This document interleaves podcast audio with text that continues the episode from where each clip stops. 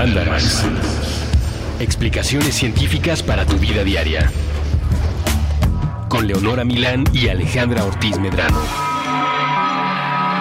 Puentes. Bienvenidos al noveno episodio de Mandarax, que es el primero que hacemos que funciona como servicio a la carta, como Mandarax on Demand. ¿No? Sí, hola. Hola. ¿Cómo están? Alejandra Ortiz Medrano a mi lado derecho. Yo me llamo Leonora Milán. Y Este episodio de Mandarax nos fue comisionado, pero además nos pareció un muy buen tema. creo que ya lo teníamos hasta planteado como posibles temas que tocaremos Sí, en sí, algún momento sí. del programa. Ajá. Y me dio mucho gusto cuando hubo una especie de controversiecita en Twitter respecto a que deberíamos de tener un programa de Mandarax sobre vacunas. A mí me parece un tema súper importante, porque las vacunas en realidad son súper importantes y por toda esta onda que está pasando de unos años para acá, como de dudar sobre su seguridad. Sobre su seguridad y por lo mismo sobre si uno como padre primerizo o de segundo, tercer, cuarto hijo, como sea, pero como nuevo padre de O sea, familia padre de un bebé. de un bebé, debe o no de vacunar a sus hijos. O sea, créalo usted o no, que está probablemente como nosotras acostumbrado que uno de morro pasaba a la oficina del doctor sí, o sí, a ser el alfiletero de ese caballero o dama que funcionaba como la peor de nuestras pesadillas, pero que se nos prometía que si pasábamos por ese alfiletero no nos enfermaríamos. Es una cosa con la que crecimos, que se nos metió en la cabeza desde niños que así funcionaba porque eso era lo que uno necesitaba para estar sano y que ahora, no sé, no sabemos si usted está enterado, pero está dejando de pasar por un montón de cosas de las que hablaremos el día de hoy. Sí, yo conozco muchas personas que tienen hijos pequeños sin vacunar. ¿Es en serio? O sea, personas con las que convivo así. O sea, mis amigos, pues amigos, sí, en realidad. Oye, y digo, ¿no tienes tú como esas ganas de decirles, vato, ve y vacuna a tu bebé? Pues a los que son más mis amigos sí les he dicho. A los que no son tan mis amigos, o sea, como que veo que lo ponen en Facebook. ya. No les digo tan. O sea, espero que escuchen este programa. Yo no he tenido nunca un encuentro con un antivacunas. Yo Por lo menos que lo sea abiertamente. Porque a lo mejor me he topado con 400 y solo no he tenido Si una no sabes si vacunan hablar o no con a sus Claro. hijos. Ajá. O sea, no es como, hola, Leonora, encantada. ¿Tú vacunas? No, o caras sea, vemos, vacunas no sabemos. Les pedimos una disculpa de antemano si esperan que este programa sea tan cotorro como de repente es porque somos unas fritas y de repente se nos hacen las cosas más insólitas, chistosas. Pero el tema amerita un poquito más de seriedad, creo. Si de repente se nos salen unas risas, pues ¿qué le vamos a hacer? Pero sí les queremos platicar de una cosa que cada día va a ir cobrando más importancia si no se empieza a hacer conciencia colectiva, Sí. digámoslo así. sí. Entonces, pues empezar por lo primero, ¿no? O sea, ¿qué es una vacuna? ¿Qué es una vacuna y por qué demonios sirve para que uno no se enferme? Y el bien que le han hecho a la humanidad. Es que, Dios mío, con, con entrar a, a, ¿sabes? Los primeros 30 milímetros de la página de Wikipedia de las vacunas, lo primero que dice es, éxito de la supervivencia humana se debe a lo que usted va a leer a continuación, ¿no? O sea, Sí. De hecho, las vacunas son mm, actualmente como un logro biomédico, el mayor logro biomédico, mucho más que los antibióticos, mucho más que cualquier suplemento. O sea, hay vacunas desde antes que los antibióticos. O sea, esta tecnología lleva muchísimo tiempo y como probándose y ensayo-error, mejorándose. Y probándose en cuestión de seguridad, o sea, las vacunas que hoy en día se administran, mucho más que la de cualquier otro medicamento. O sea, Sí. cualquier cosa que usted pueda comprar en la farmacia no va a estar ni tantito probado como las vacunas que se le administran a los niños hoy en día. Y además del mecanismo por el cual funcionan las vacunas, también está súper bien definido. O sea, sabemos exactamente cómo funcionan. Y los riesgos por lo mismo son mínimos. O sea, en algún momento como se empezó a practicar la técnica de la inmunización, ¿no? Que en, era en de sus una orígenes manera medio salvaje. era turbo salvaje. Al día de hoy la cosa ha avanzado montones. Es decir, o sea, ya no estamos como lo hacían en China, rascando la piel como el polvito, como las costras de la gente que se enfermaba, de, de- de sarampión, ¿no? O, De no, varicela. De, de varicela. ¿A ti te dio varicela? A mí me dio varicela. ¿Ubicas esa Sí, cosa costrita. como purulenta, asquerosa de las ronchas que te O como, rascabas? o como cuando ya se te están secando y Ajá. te queda como cosito Como una costrita y como sí. pus seca, Sí, sí. ¿no? Normal, como cualquier roncha. Bueno, había banda en China e India que desarrollaba una técnica llamada variolización, en la que agarraban esas costras, las molían, así, chido, volcajete, hacían un Polvito, polvo, polvito. así polvito, y entonces en la piel del que iba a ser inmunizado se hacía un pequeño corte, en el cual se metía ese polvo de costra de la persona enferma, Se cerraba. se cerraba y la reacción inmune que tenía el cuerpo de la persona que había sido cortada, inoculada con el polvo de costra, variolizada precisamente, eventualmente iba a, ser- a estar protegido de la enfermedad en turno, en este caso, en nuestro ejemplo hipotético, de la varicela. Y la manera en que eso ocurre, o sea, bueno, sí, en que eso ocurría y sigue ocurriendo con las vacunas, es que cuando entra un cuerpo extraño al cuerpo humano o al de cualquier otro animal, Cuerpo extraño, que quiere decir que el cuerpo no lo reconoce como uno de sus componentes propios. O Y sea, lo- es, una, es ajá. una cosa desconocida para nuestro Sí, organismo. Y el sistema inmune entonces lo reconoce como algo potencialmente peligroso. Entonces, llamemos estos cuerpos extraños, que así se llaman en realidad, antígenos, son como las proteínas que justo el sistema inmune va a reconocer. Ajá. Entonces, entran al cuerpo y el sistema inmune, que es una cosa maravillosa, es la, la súper cumbre, compleja. la cumbre de la evolución en el planeta es el sistema inmune. o sea, es tan, tan verdad. complejo que, según yo, ahorita no se comprende muchísimas cosas todavía. Y por lo mismo no hay tratamiento de muchas enfermedades autoinmunes que han causado ejemplo. problemísimas de salud. Lo que sí se comprende muy bien es cómo funciona la inmunización hacia esos antígenos. Entonces, bueno, entran antígenos, por ejemplo, el del sarampión o polen, que puede ser otro antígeno. En el caso de las alergias. Cosas que comemos. Eh, y entonces el sistema inmune lo que hace es empezar a crear anticuerpos para esos antígenos. Los anticuerpos son proteínas que reconocen a los antígenos, a esos cuerpos extraños que pueden ser peligrosos, y los atacan. Se les pegan, digamos, Ajá. y o lo resuelven ellos, destruyéndolo, o lo mantienen neutralizado hasta que llega una de las otras células del sistema inmune. Les hablan como... Les "Ey, hablan como, "Shh, ay, aquí hay peligro, y esas células llegan y se comen a la cosa mala y la destruyen. Literal, o sea, se la comen. Lo increíble es que los anticuerpos, si ya se crearon para cierto antígeno, se quedan en el cuerpo para siempre. Es decir, hay una memoria inmunológica para todos los antígenos con los que hemos estado en contacto. en la historia, que pueden ser miles de bacterias y miles de virus para toda la gripa, tos, fiebre, infección, enfermedad que a usted le ha dado, hay un anticuerpo en su sistema inmune esperando para que en caso de que a usted Le vuelva a dar eso. o se vuelva a exponer como al, al- al factor que causaría la enfermedad, en corto, O su sea, sistema ya inmune está preparado el sistema inmune Claro. para atacar. Lo No que tiene hace- que crearlos de nuevo, inventarlos de nuevo. lo que hace es agarrar ese y reproducirlo para que entonces ataque ese agente desconocido, que ya no es desconocido, pues, ¿no? De cierta forma, y lo neutralicen o eliminen antes de que pueda generar un daño. Esa es la manera en la que funciona el sistema inmune con cualquier enfermedad y con cualquier agente que le pueda a usted causar, por ejemplo, sí, una alergia. Y así funcionan las vacunas. Hubo un equipo de gente genial a lo largo de la historia que fueron uno mejorando la Técnica chamba del otro, ajá, y que todo culminó con el trabajo del hombre que se entiende, que se, que se inventó el asunto de las vacunas, que no es cierto, pero que hizo muchos experimentos que las hicieron seguras, sanas, etcétera, y que se llama Luis Pasteur. Que además, digo, Luis Pasteur me parece un súper personaje y súper científico y lo admiro muchísimo. Ajá. Pero cada vez en la historia de la ciencia como que se descubren más cosas de que en realidad no inventó mucho. Todo lo que de- dice que inventó. Sí. Sí. Pero bueno. Sí, la no, pasteurización seguro ya en algún momento se va a llamar la generización o algo así. Porque Porque todo se lo copió a Jenner. Es que es eso, y en las vacunas eso fue exactamente lo que pasó. Había un señor inglés llamado Edward Jenner que agarró la idea de lo que estaban haciendo en China, ¿no? Esa banda turbo tremenda que rascaba la piel para meterle polvo de gente enferma. Que además eh, no solo agarró la idea de lo que estaban haciendo en China, sino que él había visto que las vacas, en, las vacas que daban leche en Inglaterra, les daba una cosa, una enfermedad que se llamaba viruela de vaca o viruela vacuna, que en inglés dicen cowpox. Entonces vio que las personas que estaban en contacto con, con estas vacas y por lo tanto con la enfermedad eran menos susceptibles a la viruela humana. Ajá, ajá. Entonces, lo que él pensó, o sea, como que su línea de pensamiento fue, ok, estas personas están en contacto con una enfermedad muy similar y por estar en contacto no se están contagiando tanto. Tienen una resistencia que no tienen las personas que no están expuestas. Exacto. Entonces hizo una cosa que hoy en día todos los comités de ética prohibirían, por supuesto, porque ya la banda es mucho más cuidadosa justo con ese tipo de tratamientos experimentales que ahorita les va a narrar a continuación. Jenner agarró viruela vacuna o sea, viruela de una vaca, y se la inyectó a una granjera.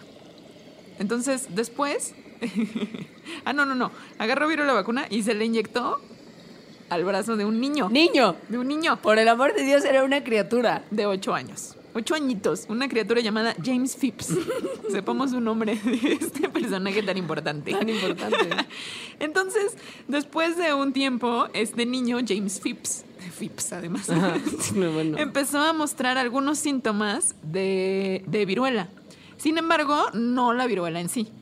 Entonces, 48 días después, Phipps se había recuperado completamente de cualquier síntoma que tenía. Y entonces Jenner, no contento con esto, dijo, ok, este es el momento de inyectarle viruela humana. Por si la vacuna igual no le había pegado porque es de las vacas nada más.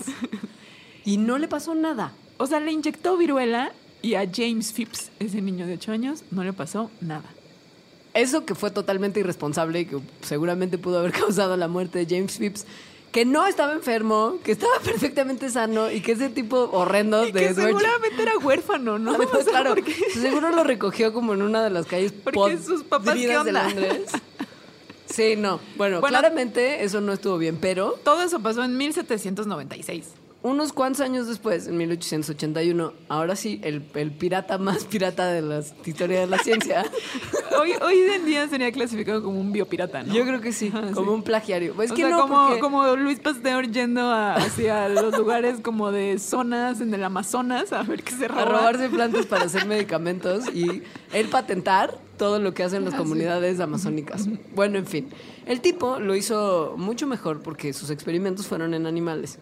Afortunadamente, porque Pasteur no estaba trabajando con viruela, estaba trabajando con anthrax, que todos Según yo, sabemos. igual hizo cosas muy salvajes Yo también después. creo. De hecho, Sí. en algún momento se habla de que agarró un niño enfermo y le inyectó Sí, cosas que. O sea, sí hay unas historias de Pasteur y también su irresponsabilidad que son terribles. Pero el punto es que hizo unos experimentos inoculando vacas con cepas atenuadas de anthrax y viendo que eso les generaba una inmunidad y una resistencia a exposiciones po- posteriores de anthrax y luego lo probó en humanos. Turbo- Según yo sí lo probó en humanos con la rabia, o sea, sí inyectó Sí, rabia a humanos. Sí. Ajá. Y afortunadamente para él, la ciencia detrás de su experimento, la ciencia detrás de lo que hizo Jenner, e incluso la ciencia detrás de la banda que De se chinos metía que- polvo de costra, era sólida y el sistema inmune sí generaba una respuesta y una resistencia a esas enfermedades después de la exposición a ella. Sí. Bueno, y por haber sido con vacas estos ex- experimentos, es que las vacunas se llaman vacuna. Del latín vaca, que en, en- en- en la palabra en inglés vaccine es mucho más obvio el derivado. Bueno, en español, ganado vacuno. Sí. Entonces, bueno, gracias a esta banda entendemos que las vacunas pueden proteger a la gente que las recibe de una serie de enfermedades. A lo largo de los años, el ser humano ha desarrollado vacunas contra muchas de las enfermedades más terribles que azotaban además a importantes números de la población. Bueno, y además las vacunas actualmente no es que se nos inyecte tal cual viruela. Bueno, No, no. Ni varicela, ni En, sarampión, en ni algún nada. momento sí, pero ahora ya no funciona de esa forma. O sea, las vacunas modernas tienen neutralizados a los agentes infecciosos. Eso quiere decir que en la mayoría de los casos están muertos. O sea, solo hay una partecita de ellos, como por ejemplo la capa externa, Ajá. que es lo que tienen los antígenos. Antes los metían como medio dormiditos. O sea, metían a un virus como medio atontado y era contra eso, contra lo que las defensas de tu cuerpo reaccionaban. Entonces existió en algún momento un riesgo de que ese virus medio como amensado que te metían al cuerpo no estuviera tan atontado como la gente creía y te diera la enfermedad. O sea, en algún momento las vacunas sí podían tener un riesgo mucho mayor al que tienen Pero en ahora. algún momento estamos hablando hace más de 100 años. Ajá. Sí. O sea, sigue existiendo un minimísimo riesgo en algunos casos de vacunas que puedan dar lugar a la enfermedad contra la que están tratando de proteger. Pero cada vez, justo por lo que dice Alejandra, de que las vacunas ya rara vez son el virus o la bacteria o el agente infeccioso completo y vivo, solamente como medio atontado, esto ya normalmente no se usa, entonces son No. verdaderamente seguras. A veces les, les meten un pedacito de, de- de la cobertura exterior que recubre al virus. O sea, una cosa minúscula, completamente inofensiva, pero suficiente para generar esta memoria. Y bueno, las vacunas, como estaba diciendo Leonora, sí han sido súper importantes para la salud pública Estamos en muchas partes del mundo. Estamos hablando de que la viruela se erradicó se completamente. No existe más, más No, que sí en laboratorios de. Yo, Sí. yo estoy muy aterrada. Y además, justo como no, no, el tema de, de- Es otro, es otro de mis Es- miedos que se irán. la conspiración de la, de la guerra biológica, sí, es muy Es otro es de mis miedos que se irán revelando a través de diferentes episodios de Mandarax. Alita tienen mucho miedo a la pandemia. Y justo la pandemia provocada por cosas que los científicos guardan en el laboratorio es el, el más Oye, claro yo miedo. durante algunos años ya de adulta traté de vacunarme contra la viruela. ¿Es en serio? Sí, te lo juro. No lo logré. Porque, Porque ya no se administra esa Sí, vacuna. o sea, la última vez que hubo un caso de viruela fue en los 70, en África. y las vacunas que existen, porque sí las hay, están guardadas justo en centros como el CDC gringo, que es el Centro de Protección y Control de Enfermedades. Yo una vez fui. Alejandra, para ya. Eres la señora loca de la, de la, de la epidemia. O sea, no fui a buscar la vacuna. ah, ya. Es que justo, si cuentas una cosa y luego cuentas la sea, otra. estaba- el, el CDC está en Atlanta y fui a Atlanta Ajá. por una razón. Y entonces visité el CDC Pues porque tiene una parte como de museito. Igual para entrar a la parte museito es como una cosa de seguridad. Es que ahí se guardan todas esas Sí, cosas. ahí hay viruela y ahí están las únicas vacunas contra la viruela que existen. y también según yo hay como changuitos locos en jaulas y todo lo que se ve en las películas está ahí. Probablemente. Me dio, me dio un poco de miedo. Pero bueno, el esa gente. está muy chafa. Esa gente es la que tiene un poquito eh, controlado el asunto de esas enfermedades que afortunadamente para nosotros ya no existen y que constantemente está monitoreando a las que todavía existen, pero estamos tratando de mantener bajo control con las vacunas, como el sarampión, la rubiola, las paperas, El la polio. De hecho, la única enfermedad que se ha erradicado es la viruela. Es real. Todo lo Porque demás sigue habiendo unos muchas casitos veces, exacto, por ahí. porque ocurre, y esto tiene que ver con, con que las personas a veces piensan que las vacunas no son tan importantes, que dices, es que es sarampión, ¿para qué, me, para qué vacuno a mi O hijo sea, de sarampión? A nadie le da eso. Y si, si es una enfermedad súper como inocente que le dan los niños y que no pasa nada, como Hace una gripa. 20 años que a nadie le da sarampión. Es como, pues sí, hace Porque, 20 años que porque la gente está vacunada. Y este tema funciona, además de porque las vacunas son una maravilla, por otro factor que es importantísimo mencionar, Sí. porque va a ser muy relevante conforme la discusión avance. Y que es que si, por ejemplo, Alejandra y yo y el 95% de nuestros amigos fuimos vacunados de niños, estamos contribuyendo a algo que se le conoce como inmunidad colectiva. Si el 95 de las personas, el 95% de las personas está protegido contra una enfermedad, las probabilidades de que se manifiesten casos de esa enfermedad son mínimos. Y eso quiere decir que el 5% de las personas que no están inmunizadas están de alguna manera protegidas porque el resto de la población no está contagiando esa enfermedad contra las que ellos no tienen defensas. Es decir, mientras más porcentaje de la población esté vacunada, se reduce el riesgo de un brote epidémico. O sea, la manera en que explicamos cómo funcionan las vacunas es cómo funcionan dentro del cuerpo, de una manera Ajá. individual. Pero las vacunas también funcionan de una manera colectiva, Sí. que es esto de la inmunidad colectiva. Y además, las vacunas sí son muy efectivas, pero sí existen probabilidades bajas de que aunque estés vacunado, te, puedas enfermar de la enfermedad de la que estás vacunado. La inmunidad colectiva, es decir, que muchas personas estén vacunadas, reduce el riesgo de que cualquiera se contagie. Porque simplemente la enfermedad no va a estar tan presente como o sea, si no va a ser epidémico, vacunados. no va a ser un brote epidémico. Puede haber que haya algún enfermo, los demás no se van a contagiar porque están vacunados. Ajá. Ahora, además tenemos que tomar en cuenta que hay gente que no puede vacunarse. Niños que tienen problemas en el sistema inmune, o sea, que están inmunocomprometidos. O las mujeres embarazadas. O las mujeres embarazadas. o no- personas con VIH. acaban de sacar los resultados de un estudio que fue una tremendada y que me parece pertinentísimo mencionar ahora, que dice que los niños que fueron vacunados, que nacieron con VIH y fueron vacunados antes de recibir terapia antirretroviral para eliminar el virus de su organismo, no tienen respuesta a las vacunas y están en este momento susceptibles a todas las enfermedades para, la- para las que sí se vacunaron y que como no habían sido tratados para el VIH, no les hizo efecto porque su sistema inmune estaba, estaba comprometido. O sea, hay ese porcentaje de la población que no se puede vacunar o si no ha sido tratado para lo que le está dando lata a su sistema inmune, las vacunas no le sirven. Todos los demás que tenemos nuestro sistema inmune en orden, tenemos, y hay que decirlo así, la responsabilidad de ese 5% o tanto por ciento que no puede recibir las vacunas. Sí, y esto es especialmente importante para enfermedades que son súper contagiosas.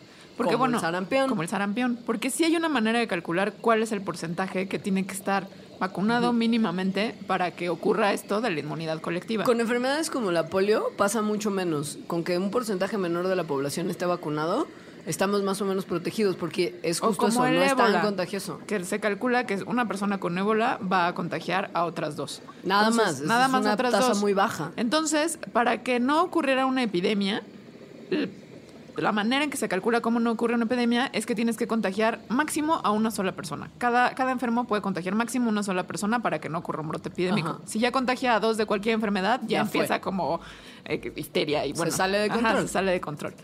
Entonces, si una persona con ébola tiene probabilidad de contagiar a otras dos, tiene que estar una de esas dos vacunada para que justo nada más una se contagie. Claro. En probabilidad, por lo tanto, el 50% de la población tendría que estar vacunada contra el ébola para alcanzar la inmunidad colectiva. En el caso del sarampión, que es además un problema actual, y ahorita les vamos a explicar por qué, Y muy peligroso. y muy peligroso, la tasa de contagio es mucho más alta, porque O es sea- una enfermedad que se transmite de otra forma que el ébola y es mucho más contagiosa.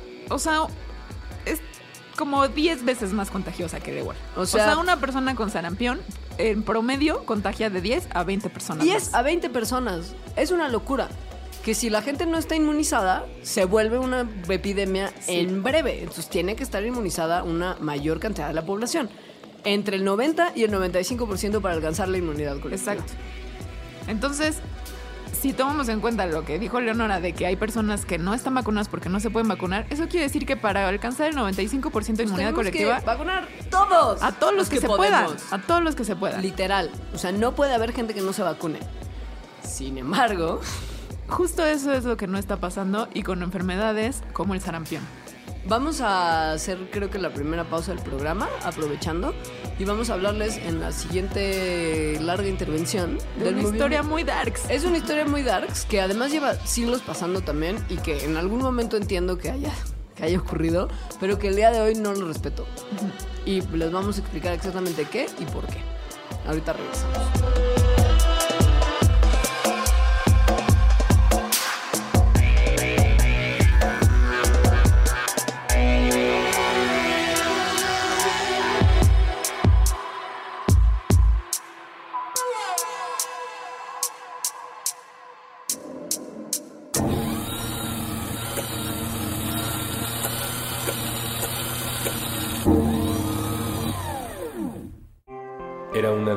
Ciudades que todo el mundo quiere conocer para saber si es cierto lo que enuncian las guías turísticas. Era uno de esos días en que las oficinas y las escuelas quieren partir el día por la mitad y salir a respirar lo que queda de oxígeno en la calle. Era uno de esos centros comerciales donde los automóviles hacen fila para entrar.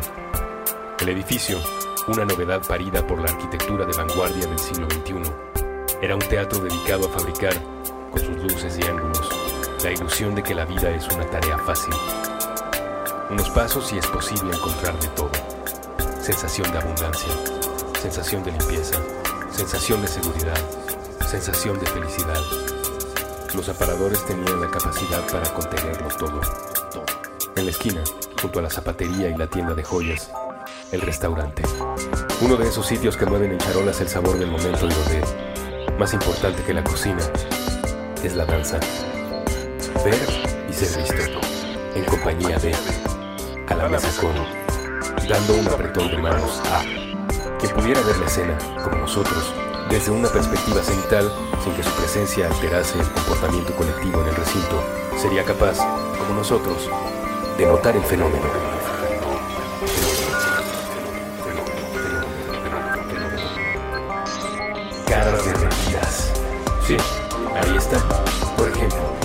El hombre de la recepción saluda a un grupo de comensales y les dice que todas las mesas están llenas, que le espera desde aproximadamente hora y media y que es su culpa por no haber llamado previamente para hacer una reservación, la exasperación le derrite la cara. Más adelante, en la mesa 22, la mujer rodeada de niños. Ella le pregunta todo tipo de cosas, trata de llamar su atención. Todavía no son muy precisos cuando se trata de verbalizar sentimientos, así que producen todo tipo de ruidos con distintas partes del cuerpo. Incluso utilizan los palitos de madera que forman parte del servicio para hacer contacto con la representante del mundo adulto que tiene enfrente. Pero ella está en otro sitio. Tiene la mente surgida por el brillo de su teléfono celular. El aburrimiento le derrite. La cara. En el pasillo, afuera del baño, esos dos hombres. Creen que se conocen. Creen que esas palabras que se dicen sin poner atención a lo que sale de la boca del otro es una conversación. creen ser cordiales. Se muestran los dientes. Se intercambian una palmada en la espalda. Apenas se den la vuelta, volverán a sus mesas para vomitarse en la existencia del otro. Cuando lo hacen, La envidia les derrite la cara. Cerca de la puerta, en la mesa 4, la camarera finge apuntar la orden de los comensales, tan solo para quitarse de encima los ojos de la supervisora que se pasea por el salón. Los que están sentados escupen males modales. Ni siquiera saben decir por favor. Ella quisiera iniciar cuanto antes el trayecto de tres horas que la llevará de vuelta a casa. Ellos quieren irse cuanto antes al cine y después a otra experiencia y a la siguiente y a una más.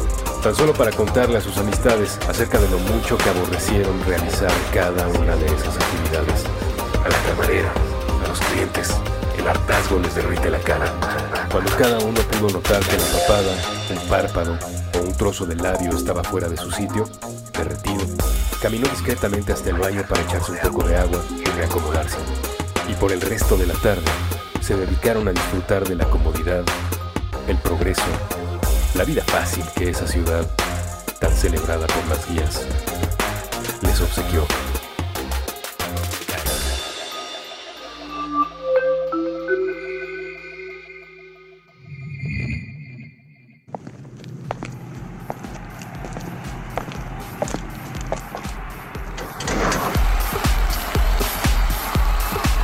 En contradicción del aislamiento.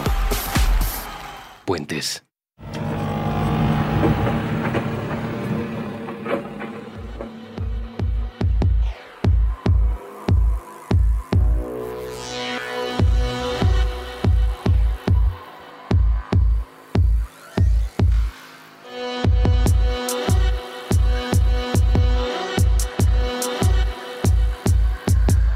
Volvemos a Mandarax. Esta vez estamos hablando de vacunas. Les acabamos de explicar cómo es que funcionan las vacunas a nivel inmunológico, pero también a nivel comunitario. Y regresamos de este corte a hablar justo de una historia que es muy tétrica. A mí me parece muy tétrica en realidad. también. Que es cómo empezó eh, esta idea de que hay en particular una vacuna que es mala y que, por, y que inició con el movimiento antivacuna a nivel mundial. Hay, de que el movimiento antivacunas, justo, la historia es mucho más larga porque antes las vacunas generaban problemas, pero hay un movimiento antivacunas contemporáneo que data de finales de los 90 y que ahorita está teniendo un boom extraordinario y que es el que tiene que ver con la historia de Alita. O sea, justo para que tampoco la gente que nos escucha Sí. crea que hoy nos volvimos como más susceptibles a pensar que las vacunas son malas que hace 200 años. No es así, ha habido escepticismo desde hace mucho tiempo, pero hoy en día está menos justificado que nunca. Y, sí tiene que ver con esta historia. En 1998, un doctor llamado Andrew Andrew, Wakefield. Wakefield, em, publicó un artículo en una revista científica. Pero Era- importantísima revista científica. en o The sea, Lancet. Es la revista de medicina más importante en el mundo. Entonces publicó este artículo en el que sus principales conclusiones eran que la vacuna triple, La es- triple viral. ajá, que es contra Sarampión, sarampión, paperas y rubiola. Es Eh, una de las que recibimos de niños sí o sí. en casi todo el mundo. Sí. porque además esto fue hecho en Inglaterra. Em, decía que esa vacuna, que la vacuna triple, había provocado autismo y síndrome del colon irritable en 12 niños. 12 niños de, de- o sea, el, el- el estudio cualquiera que se hiciera sobre vacunas el día de hoy, que mostrara que algo pasa en 12 sujetos, sería desacreditado por los editores en el segundo en el que se recibe. Pero bueno, tuvo una, una, o sea, fue un fenómeno mediático en Inglaterra y después en todo el mundo grandísimo, porque evidentemente a cualquier papá que le digan, oye, tu hijo está en problemas de tener autismo para toda la vida si lo vacunas, pues por supuesto que se preocupa. Claro. O sea, sí te da el freak, ¿no? Y justo esta cobertura mediática estaba mucho más cargada hacia la gente que hablaba de la relación entre la vacuna y el autismo que la que reportaba las investigaciones de otro científico que estudió el artículo de The Lancet de Andrew Wakefield y dijo, oye, a ver, el grupo de estudio es muy pequeño, la ciencia no es sólida, los métodos no son sólidos y los datos que está presentando, además de que cuchareó información, y lo sabemos hoy en día, no tienen ni un grupo control para el cual con- comparar los datos de, esta- de estos niños que sí tenían casos de autismo y que por X o Y razón también, o sea, también habían sido Se vacunados. este- Pero de- el tipo dio una relación causal de vacuna igual autismo que el primer científico que agarró después ese paper Y O dijo, sea, oye, los resultados no- no, se han podido replicar y además sí se han hecho Nunca. estudios con cientos de miles de niños tratando de buscar una correlación y no la hay. entre, la- entre las vacunas y el autismo y muchísimas otras enfermedades Sí. y no han encontrado de ninguna. Entonces, el problema fue que los medios, en vez de estar tratando de darle cabida a estas otras investigaciones que desacreditaban ese estudio tan polémico, se enfocaron nada más en la parte que decía, sin ningún tipo de evidencia, sin ningún tipo de búsqueda de más información, que la vacuna triple viral causaba sí, porque sí, definitivamente autismo. Entonces, Pero después escándalo. hubo un, un periodista que se llama Brian Deere que hizo una investigación periodística sobre Wakefield, que esa es la que es súper dark y súper tétrica. Sí. O sea, empezó a investigar y se dio cuenta que Wakefield, el doctor que, que publicó este artículo en The Lancet, que después fue retractado justo por la investigación del periodista Ajá. Deere, em, había recibido dos años antes dinero, pero una cantidad grandísima de dinero, o sea, 750 mil dólares aproximadamente. Cobraba como 150 libras la hora del trabajo que hacía para la compañía hasta que le dio el dinero. para un abogado que lo que quería, o sea, que había contratado a Wakefield para desprestigiar la vacuna. y, que, y generar una demanda de acción colectiva de todos los papás de niños autismos que habían sido vacunados en la historia por esta relación que él Causal, caus- según ajá, esto. causal que él había disque encontrado entre la vacuna y el autismo. O sea, él estaba coludido para ayudar O sea, a alguien a un meter conflicto un de interés grandísimo, porque además Total. este tipo, cuando recibes dinero para, para ciertas investigaciones y publicas, especialmente en la medicina, Ajá. tienes que tienes que decir de dónde vino tu dinero. Claro. Y no lo dijo. Y además estaba justo trabajando para otra compañía que estaba tratando de tirar esa vacuna porque estaban desarrollando otra en la que Eso- Wakefield era el principal investigador. Esa o sea, es la segunda cosa, Darks, porque lo que dijo. Wakefield, la conclusión, o sea, bueno, más bien la, reco- la recomendación de Wakefield en su artículo es, eh, la vacuna triple causa autismo, entonces lo que hay que hacer es vacunar Con por nueva. separado, por Sí, separado, las tres sarampión, por separado rubiola y por separado paperas, uno un año tras otro. Casualmente, él, desde antes de que se hiciera, o sea, desde que antes que los supuestos niños se enfermaran, o sea, o más bien les diera autismo, estaba desarrollando vacunas independientes para estas tres enfermedades. La única manera en que sus vacunas independientes fueran exitosas es que la triple. se muriera. Que, que quedara enterrada en el peor de los escándalos. Entonces, bueno, O el sea- artículo de Lancet fue eh, retractado. En el segundo en el que el periodista, además de que la ciencia era malísima, ya se había probado eso antes, este escándalo lo hundió. Por alguna razón. El pero espera, el escándalo no acaba ahí, porque Brian Deere después investigó los 12 supuestos casos y se dio cuenta que esas personas, bueno, número uno, habían recibido dinero para participar en el estudio, o sea, como para que investi- o sea, para que revisaran a sus hijos. Hubo incluso unos papás que dijeron, si mi hijo es uno de esos 12 casos, no tiene autismo. O sea, Wakefield había manipulado los datos Todos. completamente. Eran- Son Cuchareo. inventados, son inventados. El problema fue que aun cuando este artículo de 1998 se retractó años después y la reputación de Wakefield quedó por los suelos, Ya estaba el Inception. había un grupo de gente en ese gran país que se llama Estados Unidos que había leído los resultados de esta investigación en Inglaterra y que le abrió las puertas a este paria científico que era Andrew Wakefield, que ahora tiene hogar y trabajo en Estados Unidos. Trabajo acaba- relacionado con la ciencia. Y que acaba de demandar. Bueno, en Inglaterra perdió su licencia médica. Ajá. O sea, por este asunto. Porque, ¿saben? Inventó datos. Fraude total. Y corrupción y conflicto de intereses. Todo, y y todo, todas esas cosas que harían que corrieran a un presidente en cualquier país promedio. No sé. Ajá. Qué sé yo. Pero bueno, en Estados Unidos ya tiene trabajo. Acaba de demandar a Brian Deere, al periodista que sacó todos estos sus trapitos sucios. Y el problema es que además de todo esto que tiene, tiene fans. Tiene gente Y cada vez más. que- y cada vez más. Que independientemente de que toda la comunidad científica haya dicho que ese artículo no tiene fundamentos, que sigue manteniendo que hay una relación directa entre la aplicación, ya ni siquiera de la triple viral, o sea, de las vacunas en general, todas. Porque obviamente son, o sea, es banda que no está haciendo una investigación científica importante y no se entera que lo que decía Wakefield era que solo una vacuna generaba autismo. Esta gente está haciendo público que todo tipo de administración de vacuna tiene un vínculo causal directo con no solamente autismo, sino un montón de otras enfer- enfermedades autoinmunes, Sí. de desarrollo y como justo la gente que se podría dedicar a tratar de comunicar buena ciencia y datos duros, en primer lugar no lo hacen porque creen que la gente ¿sabes? Tiene el sentido común suficiente como para entender que las vacunas han sido importantes.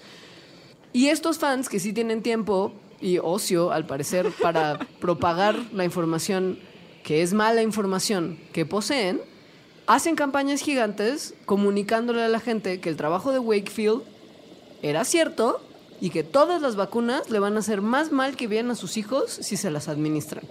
Y entonces esto ha provocado que en muchos lugares de Estados Unidos sobre todo, la tasa de vacunación haya disminuido mucho y no se alcance la inmunidad comunitaria. Esto desembocó hace muy poco tiempo en un brote epidémico, chiquito, pero epidémico, de sarampión en Disneylandia. Hace. El sarampión estaba.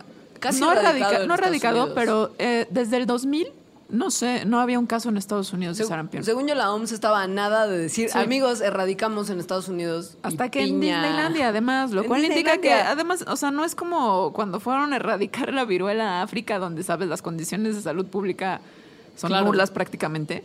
O sea, es Disneylandia, así el bastión del imperio.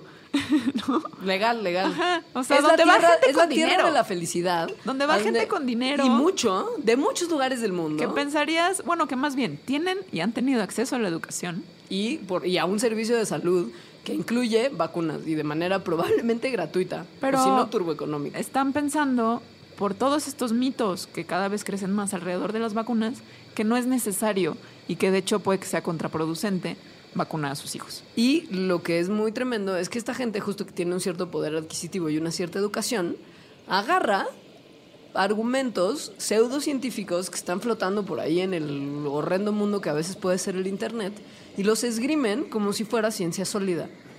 Y los papás, que todos los papás quieren el bien para sus hijos, pues obviamente se empiezan a sacar de onda y a decir, mm, o sea, ¿qué hago, no? ¿Vacuno o no vacuno a mis hijos? Hay todavía cosas que hacen peor la situación, como que ciertas celebridades, como Jim Carrey y Jenny McCarthy, son gente que cree que la aplicación de las vacunas, y que esto es muy tremendo, porque hay gran parte, o sea, deja tú la ciencia y deja tú el vínculo con el autismo y deja tú la posibilidad de desarrollar la enfermedad si acaso te vacunas, que se usan como argumentos más o menos inteligentes y como justo más o menos agarrando cosas de ciencia. Hay todavía otra banda que cree que las vacunas están mal porque no solamente no sirven para nada, sino que son malas y están siendo empujadas por la agenda de las grandes compañías farmacéuticas y los gobiernos opresores O sea, para arruinar una- la vida de las personas. Sí. Entonces, O sea, conspiración, teoría de la conspiración. Y eso es lo que gente como Jim Carrey y Jenny McCarthy que tienen un gran poder mediático, y ningún tipo de información, y al parecer no tienen dos dedos de frente, propagan información sobre estas teorías conspiratorias como si fuera cierta, o sea, afirmando categóricamente que el gobierno fascista está involucrado en una conspiración con el Big Pharma, o sea, con las grandes compañías farmacéuticas, para obligarnos a inocularnos con estas cosas malas. Y la gente, los millones de followers que tienen, dice, dude, Jim Carrey bueno, tiene razón. a dudar, claro. No, o sea, hay gente que no duda. Hay gente que dice, claro, hermano, el maldito gobierno capitalista nos está No oprimiendo a todos. Ajá. Y entonces, Entonces- esto está teniendo consecuencias cada vez más serias a nivel salud pública. Porque bueno, lo del autismo y la triple viral es uno de los mitos alrededor. Pero Sí. hay muchos más, como estos que Muchos. dice Jim Carrey y otros. Por ejemplo, que em, las vacunas no son 100% eh, Efectivas. efectivas. Pues no, porque nada en la medicina ha logrado tener un 100% de efectividad jamás. O sea, siempre hay sí. ese caso de error. Siempre hay un rango de incertidumbre. Pero es tan infinitesimal comparado con los casos de éxito que los números ni siquiera figuran práctica, o sea, estadísticamente no son importantes. Y es que además, o sea, puedes decir, ok, sí, las vacunas no son 100% seguras, pero ¿qué tan por ciento ciento seguras son?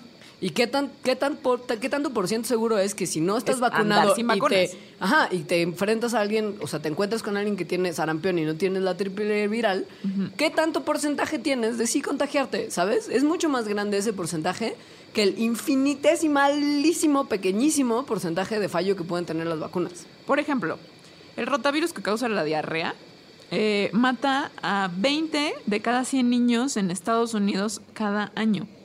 Y hospitalizan a 500 de 555 mil a 100 mil. en el, todo el mundo, 3 millones de niños mueren de rotavirus. Y hay una vacuna para esto. Es decir, es mucho más peligroso no estar vacunado que si estar vacunado. Los riesgos, al ponderar los riesgos, los riesgos de ir sin vacunas por la vida son muchísimo más grandes que los riesgos de no.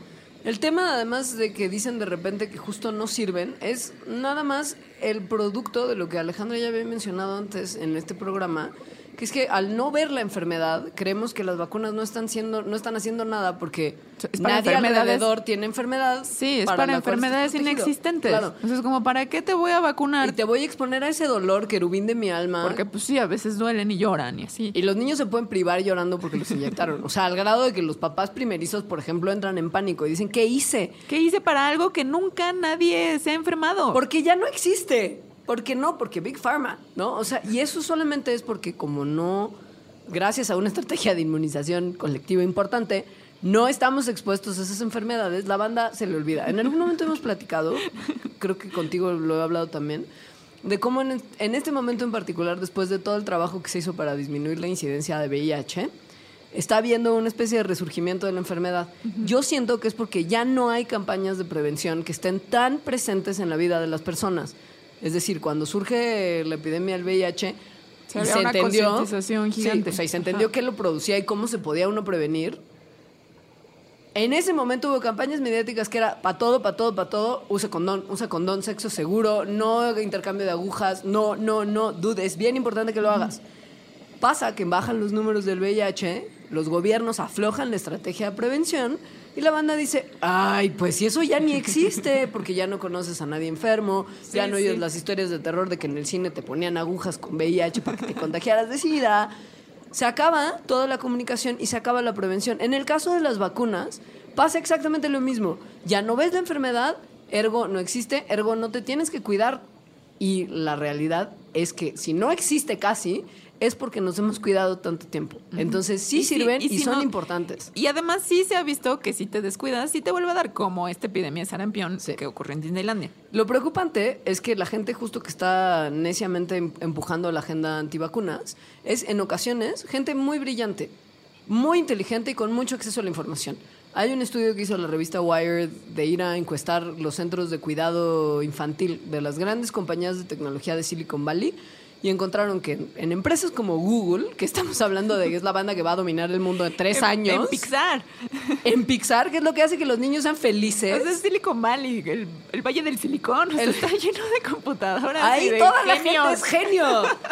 Es una zona de California que tiene unas tasas de vacunación bajísimas. O sea, pero bajísimas. Estamos hablando de la mitad de la gente que trabaja en Google y mete a sus hijos al- a la guardería de Google no vacuna a sus hijos. Es una cosa así. Obviamente representativos, representantes, perdón, de estas empresas llegan y dicen, no, no, amigos, los datos son viejos, Es hemos que- hecho es- campañas. sí, ya es que no los hemos bien". contado otra vez. Ajá, pero el caso es que, vaya, si esta gente que tiene justo acceso a la información y acceso a servicios médicos importantes están tomando estas decisiones, lo que pasa en el resto de Estados Unidos, donde la gente no es tan afortunada, es que están teniendo un bombardeo de información. Que igual y no es como, Dios mío, 19 millones de personas tuitearon después de los Óscares y hay solamente unos 250 mil que están tuiteando frecuentemente promoviendo el movimiento antivacunas, pero si le buscas, te expones a un mundo de horror, de desinformación y de propaganda antivacunas que si tú no tienes la suerte de tener una educación mínimamente profunda a nivel científico y médico y una conciencia de la importancia de las vacunas, te la compras toda. Y lo sé porque hoy me metí al hashtag, antes de venir para acá, de la gente que está presionando a favor y en contra de una ley que justo en California está tratando de hacer que sea obligatorio en las escuelas públicas que se vacunen las personas sin tener acceso a algo que antes funcionaba para los papás que no querían vacunar, que era una especie de objeción de conciencia. Si yo papá llegaba, metía a mi hijo a la escuela pública y me decían en la escuela, señor, tenemos que vacunar a su hijo porque es política educativa en California, Como aquí también. Ajá. Tú podías decir, no, objeción de conciencia, yo no creo en esto, no vacuno a mis hijos. O sea, va contra mis creencias. Ajá. Están tratando de aprobar una ley que hace que esta objeción de conciencia ya no se pueda usar. Porque está poniendo en riesgo no solo a los niños que no están vacunados, sino a todos los niños. Y entonces, en internet, con el hashtag del nombre de esta ley, ya ven que los gringos le ponen como siglas y números a sus leyes, hay un montón de gente que está tuiteando unas cosas verdaderamente tétricas. O sea, estamos hablando de que avientan estudios que no, que no son válidos. Tienen a gente que son como una especie como de predicadores antivacunas que dan pláticas en centros de medicina alternativa, sabes que además como quiroprácticos y de repente homeópatas y banda que promueve otro tipo de medicina, dice justo que las, que las vacunas no sirven y propaga esta información libremente. Y sobre todo hay un montón de ataques contra la gente que está empujando la agenda de las vacunas. O sea, de sí vacunen, por favor, porque es importante. Esta banda que está necia con tratar de, de- de- de que las vacunas se desacrediten, que atacan personalmente y de manera muy agresiva y muy acosadora a la gente, no solamente a los legisladores que están promoviendo esta ley, sino a todos los personajes políticos o públicos que los están apoyando. Porque si hay banda que dice, claro que esto es importante, vamos a pronunciarnos públicamente para tratar de que la gente se vacune cada vez más. Y hay banda que los acosa, los amenaza, los llama por teléfono a sus casas, les dice que van a perder su chamba y todo apoyo político de un grupo importante de la población si votan a favor de esta ley. O sea, la banda se está poniendo muy mal. Y en este momento se calcula que por lo menos en el área de California la inmunidad colectiva está ya en números realmente bajos y O sea, que Como el 40%. y que si esto además sale de California y se convierte en un problema nacional, en el sentido que el movimiento antivacunas empieza a presionar otros gobiernos para hacer todavía más laxa la estrategia de vacunación, nos estamos enfrentando a un escenario en el que Estados Unidos sea una fuente, hervidero, de enfermedades que ya estaban bajo control en el mundo desde hace muchos años. Y que sí pueden ser muy peligrosas. O sea, un niño se puede morir de sarampión, que también es otro de los, de los mitos. O sea, porque hay personas que son completamente antivacunas, como de nunca voy a vacunar a mis hijos, no sé qué. Hay otros que nada más como que Como que no retardan. saben, no, como- o retardan la vacunación. O sea, dicen, ¿por qué vacunar a un niño tan chiquito, o sea, un bebé, que su sistema inmune está todavía eh, vulnerable? Mejor lo vacuno cuando sea un poco más grande, al y cabo que no espaciar, más, importa. espaciar más las vacunas para que no tenga tanta como sobredosis de virus ajenos Ajá. que le puedan poner en peligro. Esto también es un mito, porque los bebés desde que nacen están expuestos como a 100 mil, esto es un dato real, Sí. como a 100 mil cuerpos extraños más que los poquitos de las vacunas. O sea, un niño podría recibir, literal, 100 mil vacunas al mismo tiempo y su sistema inmune podría decir, estoy entero, dude. Porque esos, expone- porque esos se exponen naturalmente en la vida. O sea, ese tema no se, no, O sea, eso no tampoco tiene no sentido. tiene sentido. Bueno, o sea, puede tener sentido, pero no tiene fundamentos. Exacto. Sí, no tienen lógica. Ahora, Ajá. el tema de, por ejemplo, enfermedades como las paperas, que es como de, ay, te dieron paperas, ay, tus cachetes inflamados, que pues sí, hay banda, yo creo que de niña sí topé a un par de personas eh, a las que le dieron paperas. A mí me dio rubiola hace poco, como un caso muy ligero, pero justo pues la inmunización de repente dura 20, Sí, te tienen 30 que años a y tienen que volver a vacunar. Yo en este caso pues no, no me apliqué un refuerzo, ¿no? Y me dio rubiola. Y la pasé mal y me dio una fiebre tremenda y así, pero bueno, ya estaba yo grande, no estaba embarazada, que justo las embarazadas y la rubiola es un tema delicadísimo porque si una mujer embarazada contrae rubiola, su bebé probablemente nazca con una serie de problemas irreversibles y gravísimos. Y bueno, la pasé mal, pero todo bien. Un niño al que le dan paperas puede en algún momento, si no se le trata, desarrollar meningitis, que es una de las enfermedades más tremendas que le pueden dar a un niño. O sea, es la inflamación de las meninges, que es como una capita que está entre el cerebro y el cráneo. Entonces, si se inflama algo que está entre el cerebro y el cráneo, el cráneo obviamente va a seguir en donde mismo. Y el cerebro se va a empezar a apachurrar.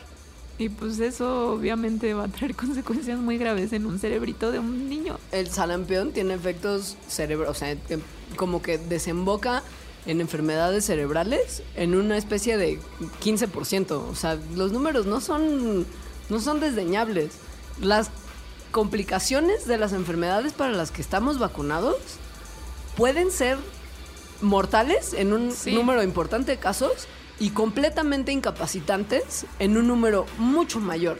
Que eso es lo terrible. O sea, sí están exponiendo a los hijos a enfermedades que los pueden dejar mal para toda su vida. O sea, mal, pero de sin piernas, sin brazos. Hay casos reales Sí. de niños que han perdido todas sus ex- extremidades por una meningitis producto de unas paperas contraídas en una tonta alberca, una cosa así. O sea, hay casos. Y la pregunta, que es lo que está muy tremendo y lo que la gente, la comunidad científica no está logrando resolver todavía, es, bueno, si ya sabemos todo esto y estamos viendo que existen estos problemas y la gente no está vacunando, ¿cómo demonios vamos a convencerlos de que tenemos que hacerlo? Porque se ha visto que exponiendo a las personas a la información como la que les acabamos de dar nosotras sobre cómo funcionan las vacunas, cuáles son los riesgos de no vacunar, em, la ciencia detrás de todo esto, A la banda le da igual. no funciona. De hecho, en, en muchos casos produce un efecto contraproducente. Es decir, decirle a la gente, mira, aquí está la evidencia de que el autismo y la triple es una evidencia completamente... O sea, no hay relación. No, es un eso fraude. eso es producto de la conspiración del gobierno con el Big Pharma y la compañía médica y el servicio de salud. Y ustedes me están mintiendo todo. Es decir, refuerza su creencia de una teoría de la conspiración. La gente se ha estudiado ampliamente que tiende a ser más receptivo a información que corrobore lo que ya piensan que a tratar de lidiar con información que contradice lo que ellos creen que es cierto. Esto es un sesgo cognitivo. Y también la gente, psicológicamente, está más dispuesta a creer en riesgos que ve inmediatamente, a Como riesgos... dolor de una, de una inyección. Ajá, o que se te ponga rojito, o que incluso te dé fiebre, a riesgos que son como, que no están ahí, ¿no? Como riesgos latentes que no ve como un sarampión que no ha visto en 20 años. Ahora, después de este segundo corte, les vamos a platicar brevemente cuáles son las estrategias que se están llevando a cabo y cómo se podría empezar a solucionar esto, ojalá, para que no se nos salga de las manos. Terror.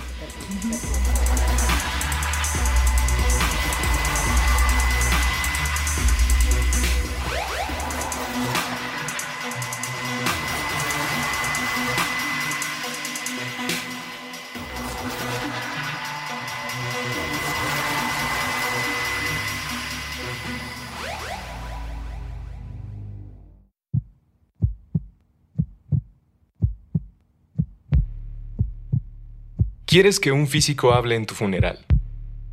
¿Quieres que le hable a tu familia que sufre?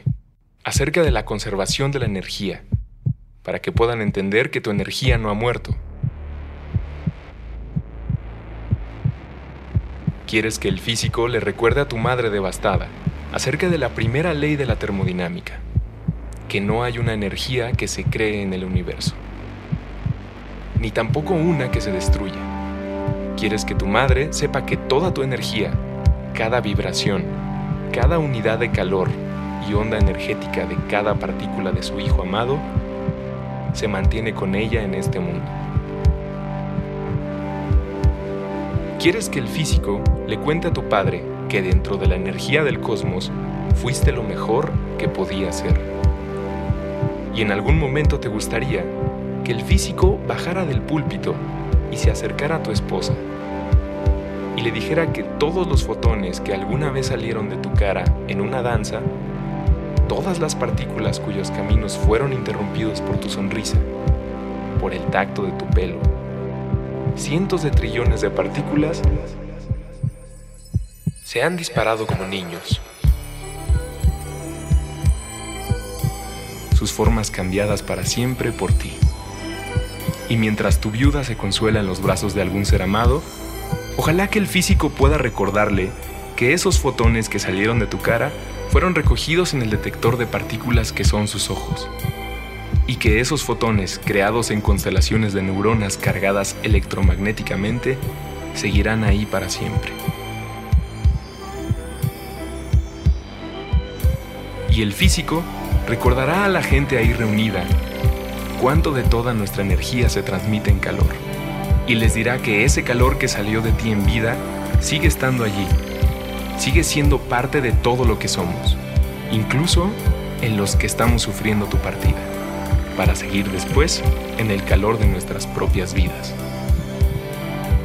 Y vas a querer que el físico le explique a los que te quisieron que todo esto no es cuestión de fe, sino algo que se puede medir que los científicos han podido medir con precisión la conservación de energía y comprobaron que es precisa, consistente y verificable a través del espacio y del tiempo.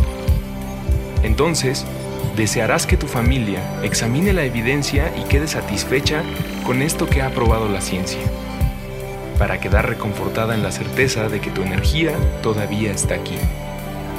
De acuerdo a la ley de la conservación de la energía, nada de ti se ha ido es simplemente que estás de manera menos ordenada.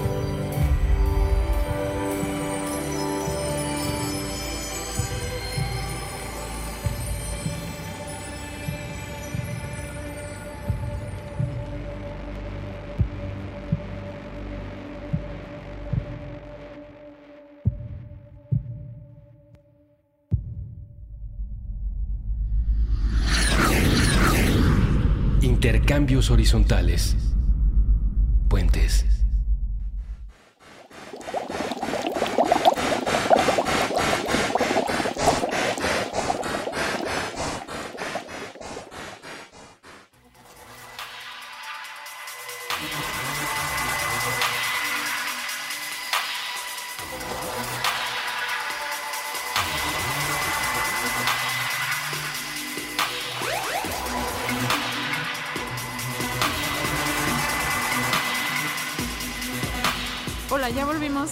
Mandarax.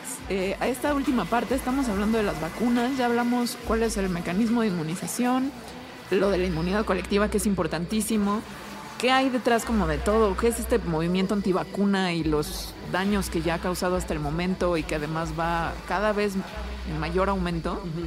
Y ahora les vamos a decir como cuáles son las estrategias que se han encontrado más o menos para, para contrarrestar este movimiento antivacunas. Y que tristemente, y esto es muy importante que, que se quede como, como moraleja, que tristemente no están dando los resultados que se necesitan. O sea, esto es un problema que no les vamos a decir. Y entonces la ciencia llegó heroicamente y salvó la situación como suele hacer. Bueno, este es, este es un problema actual. Esto es un bajón. Tremendo. O sea, está pasando ahorita en California. Sí. Los tweets contra la legislación de la que hablamos antes del corte están siendo, siendo posteados en este momento mientras hablamos. Así. O sea, el tema está todavía sin resolverse. Y justo tiene mucho que ver con lo que hablábamos antes de mandar el corte del que acabamos de regresar. Y es que la gente está sesgada, desafortunadamente, por un montón de cosas. Por creer más en la información que refuerza lo que ya saben, por no querer escuchar cosas de riesgos a largo plazo, por creer que no son significativos frente a los de corto plazo. Porque se les ha olvidado o nunca han visto una enfermedad para lo que se les está vacunando y entonces piensan que no es grave. Y una cosa bien importante es que los datos duros y la ciencia y los números y las estadísticas y las gráficas de PI que uno puede mostrarle a la gente como evidencia de que las vacunas sí funcionan, Les valen.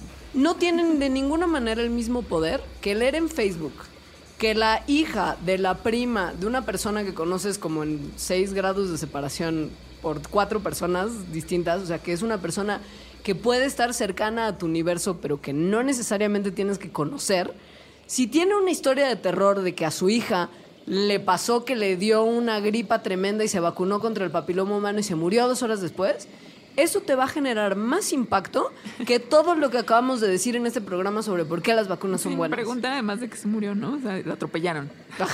Casi. O sea, literal es como, dude, esa nota está O incompleta. bueno, como por ejemplo Jenny McCarthy, que su hijo tiene autismo. Tener autismo, o sea, tener un hijo con autismo debe ser una cosa muy terrible.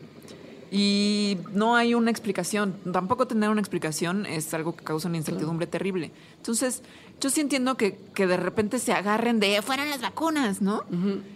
Lo malo es que agarrarse de un conocimiento, desconocimiento más bien, o sea, de un hecho que no es correcto, no va a ayudar a ese niño no, no va tampoco a, a promover la causa, si es, o sea, que sí se podría encontrar en potencia, ¿no? En el- con el tiempo. Y además va a, a poner en riesgo a muchos otros niños. Sí. Y el problema es que esas anécdotas que son tan poderosas se comparten en comunidades muy particulares que las propagan entre sí. O sea, digamos que de todo lo que les hablamos de la inmunidad colectiva, etcétera, no sería tan grave si las personas que no se están vacunando fueran casos aislados, muy separados y muy repartidos entre toda la población de un país. El problema es que la gente que entre sí comparte esas historias, comparte las ideas de que las vacunas son malas y son peligrosas, que va a postear en su muro de Facebook y todas las personas que lo rodean, que probablemente sean tan crédulas y susceptibles a la mala información como ella, las comparten a su vez, estás generando una comunidad de escépticos muy poderosa y que va a ser muy difícil Sí. convencer de Sí, que yo- esa creencia colectiva no, se les- sigue. sí, yo no les llamaría escépticos. O sea, escéptico, los, los científicos son escépticos. Bueno, sí, Sí. sí, tal vez es una palabra O sea, equivocada. escéptico es cuando estás usando evidencia. Sí. O sea, cuando estás dudando de algo con evidencia es que la banda y con esta- argumentos. Es que esta banda cree que los tiene. O Esta sea, banda cree que, es escéptica, pero llamar argumentos. escépticas a esas personas, eh, o sea, Claro. ellos se llaman a sí mismos así, no son escépticos, No. no, están usando ciencia para, para, para refutar ciencia. No. Eso hace un escéptico. Sí. Están usando pseudociencia, están usando invenciones para desacreditar ciencia. Y que además lo que es más tremendo es que, bueno, estas comunidades que están rompiendo su propia inmunidad y poniendo en riesgo a sus hijos y a los del vecino y a los de todo el país, no... Ay, ¿Cómo explicarlo? No van a cambiar su opinión en los próximos 5, 10, 20, 30 años.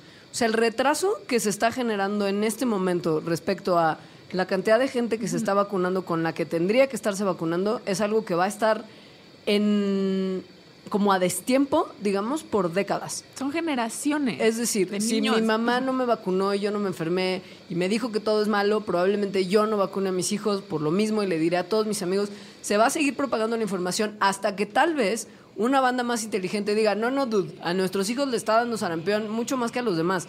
Creo que sí tenemos que empezar a vacunar. Y entonces todas esas generaciones se empiece a tratar de contrarrestar el efecto negativo que ya tuvo su acción con acciones positivas. Esto O toma sea, sí. muchos años y el desfase es incosteable. O sea, el chiste es ver como de big picture. O sea, si dices, mira, yo no vacuné a mi hijo y no le ha pasado nada, eso prueba que las vacunas no sirven para nada. No, prueba que hijo nada. tuvo mucha suerte. Ajá, y que no estuvo expuesto a la enfermedad.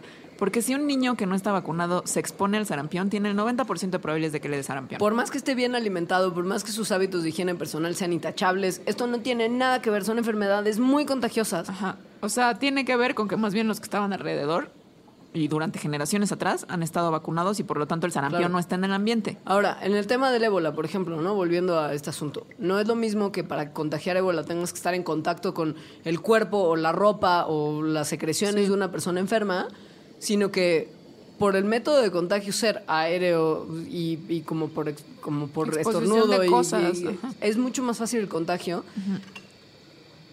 La cosa que se puede salir de control es mucho más. eh, imagínense si nosotros estábamos tan angustiados, digo, no sé qué tanto le agarró a usted la fiebre del, del- del pánico de nos vamos a morir todos de ébola.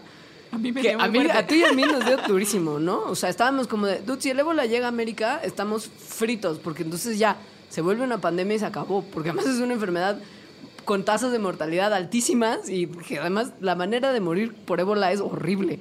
O sea, tu in- interior se empieza como a licuar y empieza a sangrar por todo. No, terrible, terrible. Pero bueno, el ébola ya lo hablamos, tiene poca incidencia de contagio. Y fue algo que angustió al mundo de manera importante y hoy en día ya hay una vacuna. Veremos qué pasa con eso. Este grupo de gente que está empujando la agenda antivacunas en el hashtag de Twitter de la ley californiana que chequé hoy en la mañana, dice Alejandra Ortiz Medrano, arroba alita-emo, que el ébola no existe. O sea, el ébola no, no, esta banda dice que no existe, que fue un virus que alguien se inventó. Que se inventó. O sea, la idea. No, el, o sea, sí, claro, que el, o sea, que el virus es Porque- una- que porque- no pasó la epidemia de ébola en África, que no acaba de haber miles no de muertos, personas, ¿no? que no estuvo el mundo y todas las organizaciones médicas Que en no- completa que no hubo alerta. una devastación en el Congo horrible. Eso no pasó porque el ébola no existe. Y todo fue un invento. O sea, la cosa es que o sea, está tremendo esto y por más que de verdad, y el ébola tuvo una campaña mediática fuertísima. que y esta es- banda es sigue que- creyendo que no existe, ¿no? es o que sea, la, la- en inglés se dice disbelief, no sé cómo se dice en español. como incredulidad. Incredulidad ante la ciencia es un problema muy grande. Que, y, y a los científicos todavía no se nos ha ocurrido una manera eh, efectiva de atacarlo. Y que, de- que justo lo que muchas personas están sugiriendo es que la ciencia tiene que adoptar la misma postura que adopta la gente que está empujando los otros argumentos, que es la parte humana y la parte de las historias O sea, la parte, que le conmovedoras. habla, la parte que le habla sobre todo al miedo. Sí. O sea- el, el problema es que si la epidemia del ébola, ¿no? Que tenía mucho asunto de hablarle al miedo y de explicarle a la gente por qué las medidas de higiene eran importantes y enseñar no datos, sino gente Imágenes. enferma, pueblos devastados, personal de salud infectada por uno de los virus más horrendos que han existido. Si eso no logró tener el efecto de que hay, o sea, de, de que toda la gente del mundo por lo menos crea que el ébola es real, Bueno, supongo que tuvo el efecto en las personas que lo vivieron. Por supuesto. O sea, pero o sea, sigue, que, eh, sí, que eso está muy mal. No, no puede no ser puede que ser así. que tenga que haber una epidemia de sarampión para que la gente comience a vacunar otra vez a sus hijos. Ese es, ese es uno de los problemas principales. Los datos duros, de repente incluso la imagen de la devastación, al ser tan ajena y tan lejana, no está generando el efecto suficiente en la mente de las personas antivacunas para convencerlos de vacunar. Pero al parecer sí hay algo que podría cambiar de, de igual y a los más radicales y ya convencidísimos no, pero a la gente que tiene dudas sobre sobre si vacunar o no vacunar, han visto que bueno, darles datos o explicarles cómo funciona la ciencia no los convence. Y esto no es porque estas personas sean tontas o sean cerradas de mente o lo que sea, es simplemente porque cada uno de nosotros tiene una idiosincrasia y unas creencias que nos hacen creer o no creer más en ciertas cosas o en cier- ciertas personas, etcétera.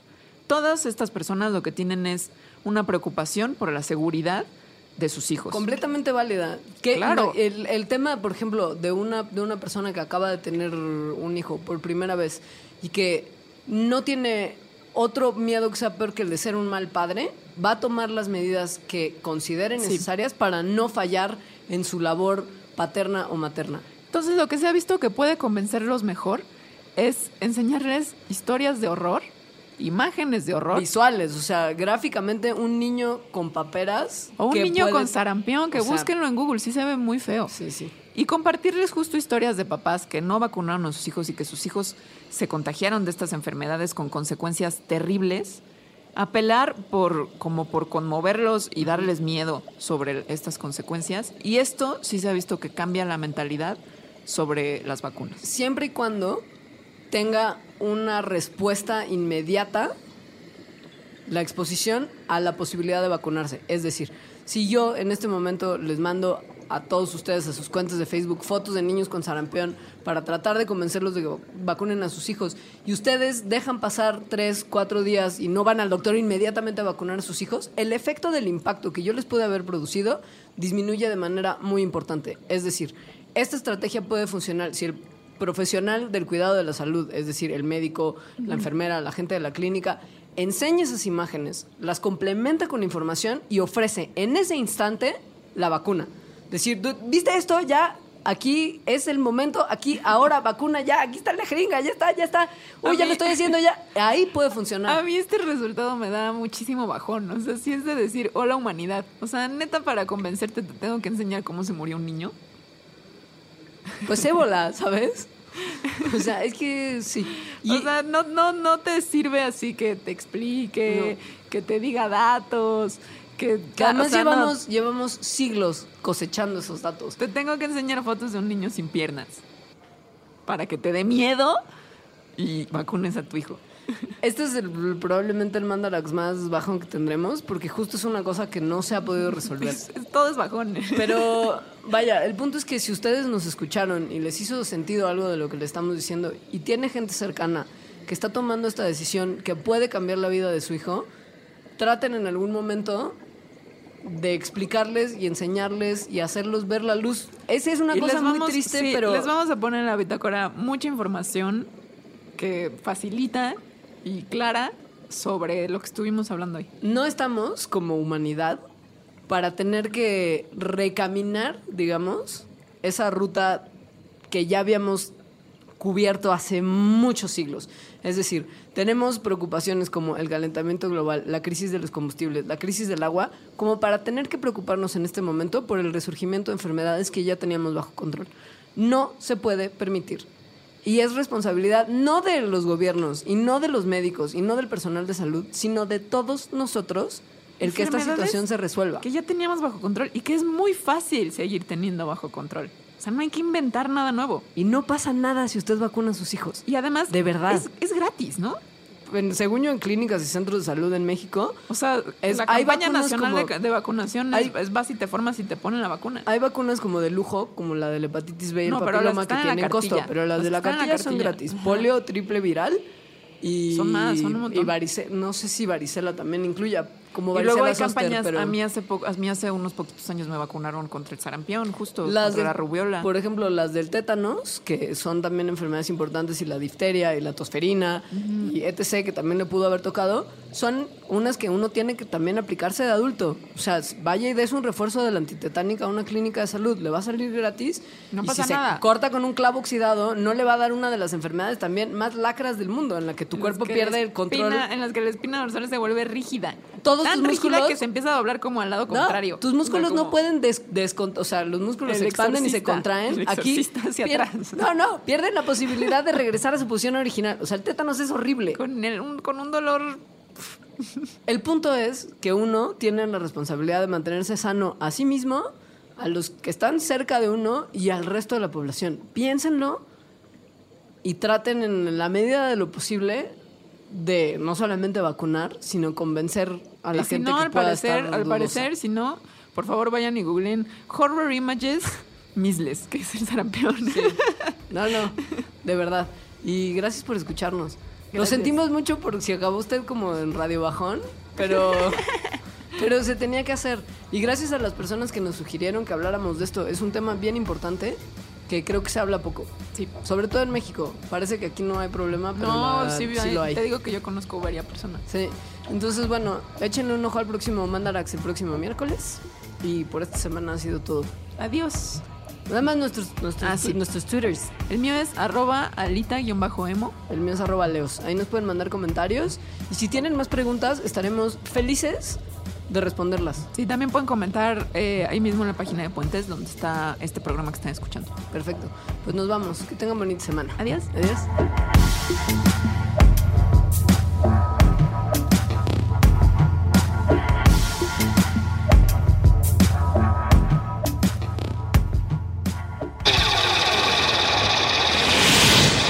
Mandarax. Explicaciones científicas para tu vida diaria. Con Leonora Milán y Alejandra Ortiz Medrano. Puentes. Top Expansión Tecnología. Gadgets. Lanzamientos, reportajes y el negocio de las tecnológicas. En 10 años, el metaverso aportará 5% al PIB de Latinoamérica. Internet ha representado muchos cambios para el mundo y la religión no se ha escapado de ello. Los mexicanos cada vez tenemos casas más tecnológicas. Todo en menos de 5 minutos. Top Expansión Tecnología. Xbox tiene una nueva multa. Adam Mosseri, director de Instagram. Top Expansión Tecnología. De lunes a viernes a partir de las 6 de la mañana.